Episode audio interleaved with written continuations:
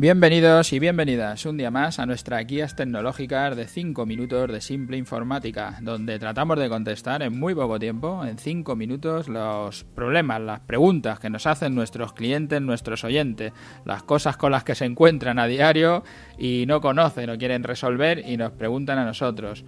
Eh, hoy nos encontramos en nuestro programa 212, que le hemos titulado Apple no tiene ransomware.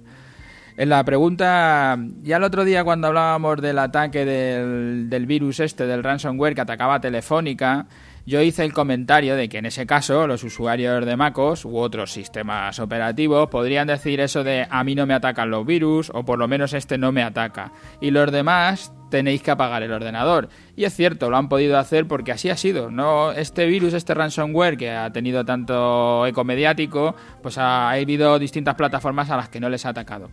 Que el sistema operativo Windows sea el que más sale en las noticias nos hace creer que el sistema operativo más inseguro es el Windows, pero no es cierto. Y ahora lo veremos. Lo que pasa es que Windows está instalado en muchísimos más ordenadores y los que fabrican los virus, los, el hacker, el, que quiere cobrar dinero, el que quiere hacer caja de alguna manera fabricando un virus, pues lo que tiene que hacer es irse a las plataformas donde más hay ordenadores haya. ¿eh? Pues no voy a sacar un virus para una plataforma que haya tres ordenadores, porque es muy difícil que los infecte. Voy a sacar el virus para esa plataforma donde más ordenadores hay.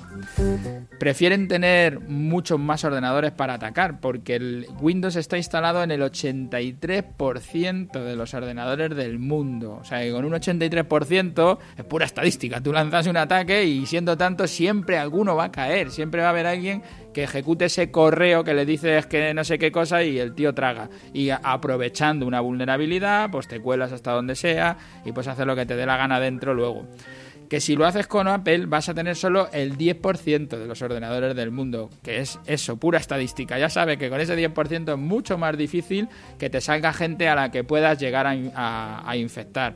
Sacamos cifras sobre la, los sistemas operativos instalados en el mundo. Hoy voy a juntar otra estadística sacada de otro punto, pero ya veis que las cifras son muy parecidas. La otra vez hablábamos también de un 80%, más o menos, este habla de un 83%, pero bueno, yo se adjunto aquí la, en las notas del programa, se adjunto la estadística.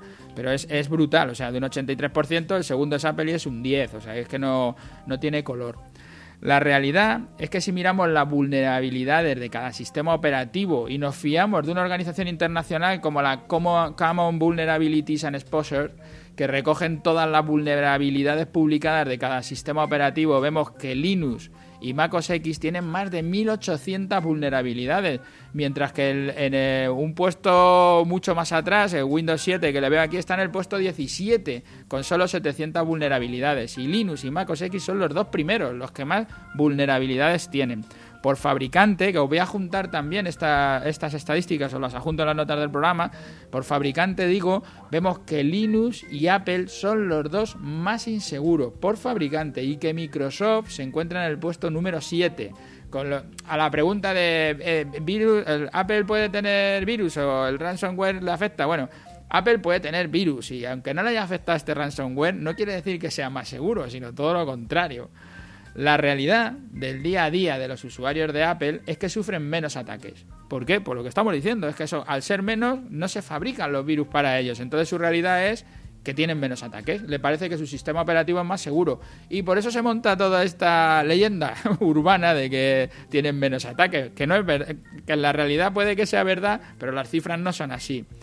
Que por ejemplo en este ataque de ransomware, donde varias compañías mandaron a pagar los equipos para que no se infectaran a los usuarios, los de Apple no les hacía falta pagar sus equipos, pues este virus en concreto no les hubiera infectado los equipos.